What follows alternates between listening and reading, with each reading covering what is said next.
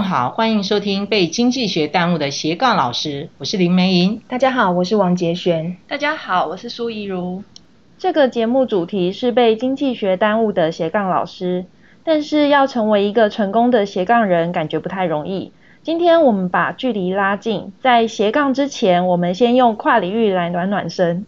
跨领域是近年来很夯的一个词汇，比如说像学校也都鼓励学生要去做跨领域的学习，所以啊，我们常会看到有人选择去双修辅系，或者是修一些学程，比如说像是理工人来修商管学程，又或者是像是商管人去修传播学程，因为大家都想要成为 T 型人才或者是拍型人才，好让自己在未来的职场上更具有竞争力。所以啊，你现在不跨领域的话，就真的落伍了。学生常常好奇说，老师年轻的时候都在做什么？哦，那今天告诉我，同学好像对于老师在课业以外的学习呀，或者是生活特别感兴趣。因此，今天我们就用轻松的角度来聊聊我们跨领域的故事。杰璇，你先说说你的故事吧。我想要分享的跨领域是跟运动相关的。小学的时候啊，我那时候参加过田径队，还代表着学校去参加县内的小学生女子一百公尺短跑。我印象中，我那时候的相对比较好的记录，一百公尺大概是十三秒多。那因为我们那个时候的训练其实是很扎实的，所以当其他同学在早自习的时候，田径队啊都必须要集合在操场上去做训练。可是，在那个时候，其实你一点都不会觉得辛苦，反而觉得就是很开心，可以跟队友一起去训练。那训练那对那个时候的我来说，其实是一件还蛮快乐的事情。那我从来也不会把它当成是一个任务去完成，只是那个时候，因为我们训练都是在大太阳底下，所以就是晒得跟黑炭一样。我还记得我以前拿那个小学的照片给儿子看的时候，他还认不出来，因为这个是妈妈，因为实在是太黑了。那也因为就是嗯小学田径队的经验，所以在后面在我小学到高中的运动会，一直都是大队接力的第四棒。那也时常去参加女子四百公尺的接力赛。哇，吉璇，这真是欧欢啊，跌倒又跨不出来呢。其实我那个时候就是还蛮喜欢团队合作，还有跟其他团队之间竞争的感觉。这个其实有点类似我们现在所说的有关合作的重要性。因为其实每个人呢，他在团体中都是一个还蛮重要的组成。那每个人也都可能成为左右你团队合作成果的关键人物。其实，在网络上有一段影片，我觉得还蛮有趣的，跟大家分享一下。这个影片的标题是 We are on the same team, remember？那这个故事啊，其实主要是在说明，就是团队中的每个人都是很重要的。它故事的架构主要是在形容一家公司。他认为说，一家公司的销售、行销，还有像是客服人员呢，都是跟客户接触的窗口。那为了要达成你个人，又或者是像是公司的成功，除了你自己的努力之外，其实还需要其他所有成员的支持。那这个影片其实一开始在说，就是公司有一个超级业务员，那他原本已经几乎确定拿下一个还蛮大的订单，可是后面却因为公司里面就是几位成员，就是嗯跟客户接触的时候，可能无意之间的呃相对比较不礼貌的言论，又或者是像是对客户的一些行为态度，那导致他丧失了客户的信任，最后造成了公司的损失。那这个影片其实还蛮戏剧化的啦。他很戏剧化的去呈现了，就是，嗯，当团队成员粗心大意，或者是可能不把客户的真正需求放在重要的位置的时候，可能会造成还相对蛮严重的损失。所以说，每个人虽然都只是组织中的一个小小的部分，却可能是影响团队成败的重要关键。这个其实也是，就是我小时候参加田径队所学到的，就是有关团队合作的重要性。这个是不是也可以延伸到学生的这个团队合作跟团队竞赛呢？没错，其实就像是，嗯，我们之前系上有硕士班的学生去参加 AI 金融科技协会的这个竞赛。那其实，在这个参赛的过程里面，他们呃，这个团队的成员是两个人。那他们两个人其实发挥了还蛮多的，就是有关合作的这个这个成效。所以他们最后其实得到这个竞赛创意组的第一名。那其实这个其实真的很难得，因为其实全国参赛的组别有一百五十四组，那分成三组去竞赛。所以其实像有时候我在课堂上也都会跟学生说，其实你要跟你的团队成员要达到最好的合作，才有办法就是创造出相对比较好的成果。刚刚我们听到是杰璇他团队合作的一个经验啊，那我自己的经验呢，其实是比较个人哦，那我在二十岁以前呐，其实是一只旱鸭子，因为家里都没有人哦他会游泳，所以说我们根本就没有那个任何这个游泳的一个经验哦。那顶多就是如果你在那个浴缸里面泡泡澡，就算算是最常做的水上运动了啊。那大学时代我看了一部电影，它叫《碧海蓝天》。那《碧海蓝天》听到这个名字就知道，那一定跟海有关啊。那男主角好帅哦，哈，然后呢是一个潜水高手。那看完之后，我也跟一般的女孩子一样，梦想自己变成是什么宋太太啊、李太太啦，哈。那那时候就想说，哦，那男主角既然很会潜水，那我至少我也要会潜水，这样才能够跟这个男主角呢携手携手走天涯嘛，哦啊。但是问题是，哎，我是居住在台北市，台北市里面哪来的大海？哦，连小河啊、小溪都很长，很很很少见哦。然后小小水沟最多啊，哦。那那时候是的的确第一个想到就是说，哎，游泳池，游泳池哦，最深可以到两公尺哦。那两公尺哈，那勉强可以潜水哦。所以说呢，我第一个想到就是说，那么我就要呢到游泳池里面呢去练习潜水好了哦。那既然要练习潜水，第一个，哎，我要有装备。哦，那我就到那个百货公司里面啊，那个专柜里面啊，去去这个购买一些这个游泳的一些装备。哦，那这个百货公司的那个专柜小姐还给我介绍，这是奥运等级的哦。哦，买了一件奥运等级的泳装。哦，那为了在那个潜水的时候能够看得清楚清楚啊，我还买了一个蛙镜，是有度数的蛙镜。哦，然后再配上呢。可以跟我这个泳装哈搭配的那个泳帽哈，就这样的一个这个装备啊，然后呢，我就呢啊到这个游泳池好到游泳池啊，那这个呃我记得那是在大三的暑假吧，好，那进入这个游泳池呢，一般来说啊，像我们这种初学者，就是呃这个刚刚开始学的人哈，大概有几个特征啊，第一个呢就是身体会非常的僵硬，因为很紧张，所以说呢你下了水就好像那个僵尸哦，在那个水水上啊那个这个呃在。浮在沉的哈，那另外一个特征啊，就是说，通常啊，这个呃，一般开始要游泳的人啊，这个以为哈，你的脚越用力，你就可以呢行进的越快速。所以说，每一个初学者，那个脚啪啪啪，就在这整个游泳池里面哦，就像那个什么巨无霸这个巨这个巨无霸一样哈，大家都会看到哦，就那个水花溅得非常大，然后声音非常的大声哦。那再来就是说，哎，我们呢这个呃没吃过猪。肉啊 也看过猪走路，哦，所以说每个人知道说在游泳的时候那个手一定要动，哦，但是你那个手的那个律动啊，通常呢我们会非常的紧张，怕会会这个，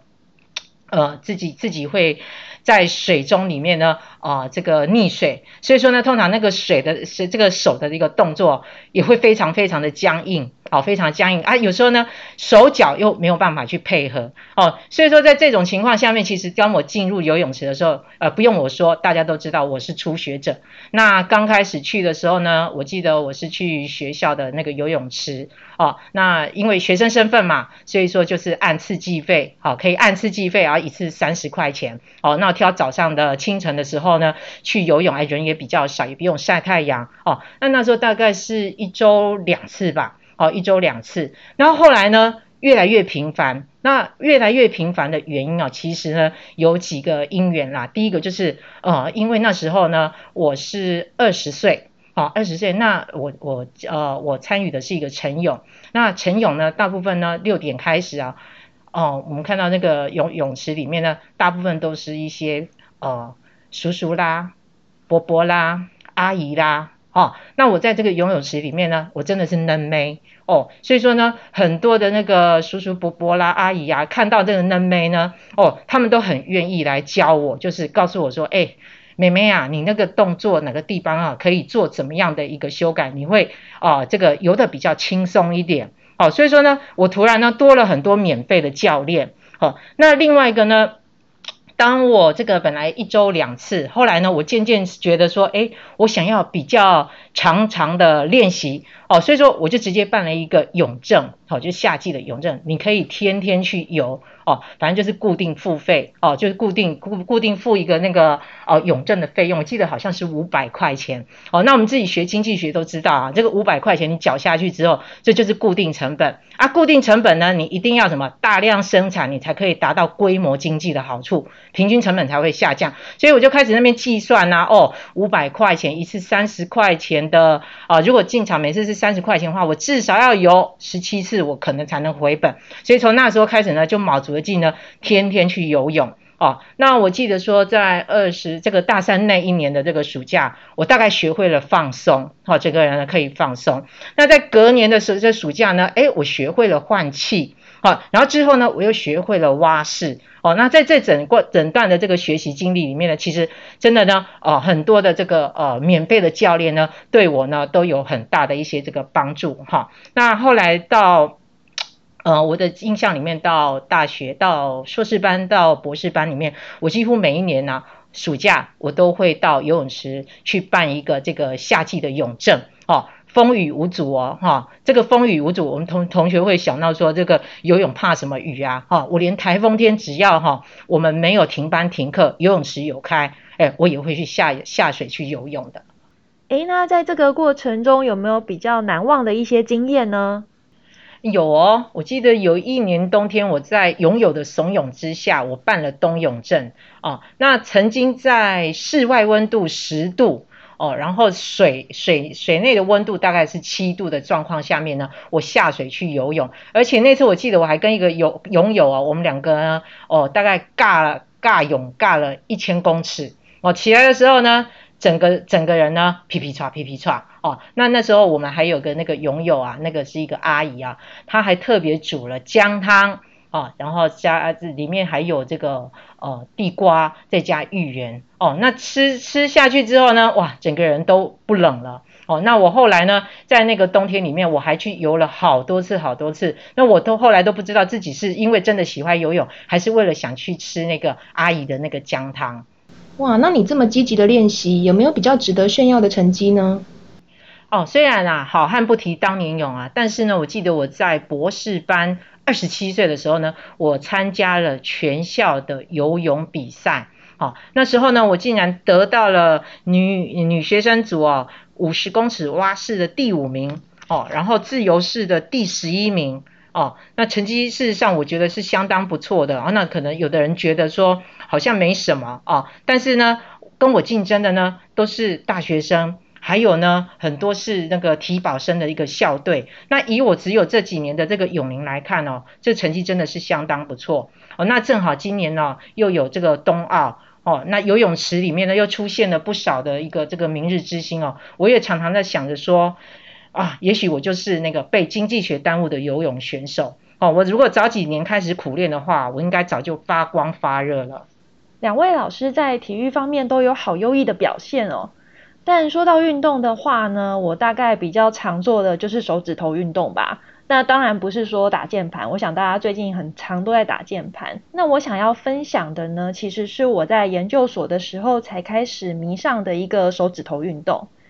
就是在每次在读研究所的时候啊，特别是我在做研究卡关的时候，我常常就要出去走走路、透透气。那有一次在校园里面散步，我突然发现，就是听到了一个很好听的钢琴声。那个时候就觉得，诶，心情放松好多，所以我就循着这个琴声找到了学校里面的琴房。我发现说，其实学校的琴房竟然就在我的研究室的不远处，而且那个时候走到琴房，我就很好奇，说是谁在弹钢琴。结果我发现这个背影看起来特别眼熟，结果竟然是我的一个高中同学。我从这个我高中同学那边啊，我就跟他聊一下，才知道说，其实加入这个社团就可以得到钢琴这个琴房的钥匙。然后，所以随时都可以去那边练琴，而且二十四小时，就是即使半夜也都可以去练琴。那我听完之后，我就二话不说，马上加入了这个社团。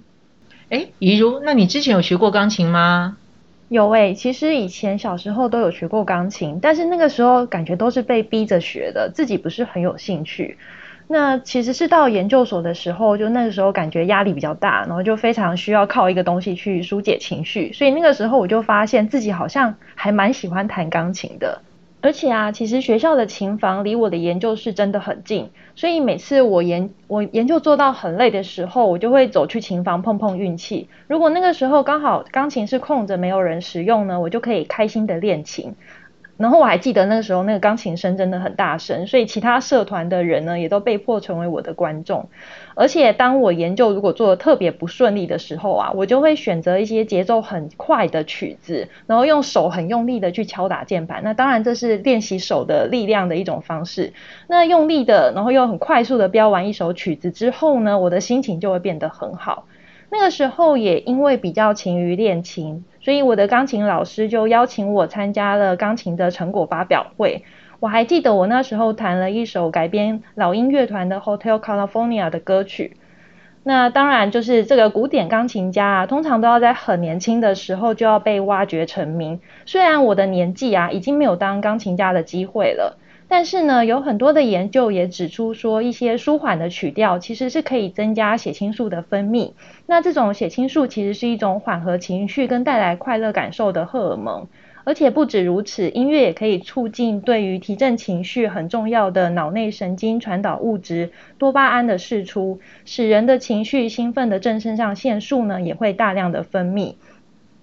所以这个开心弹琴的跨领域学习呢，同时又可以借此疏解这个心里面的压力。然后当时虽然我只是跟着这个自己的心情走，可是我现在发现很多研究它其实也证实说，用音乐来自我疗愈，不外乎也是一种很自然的一个好方法呢。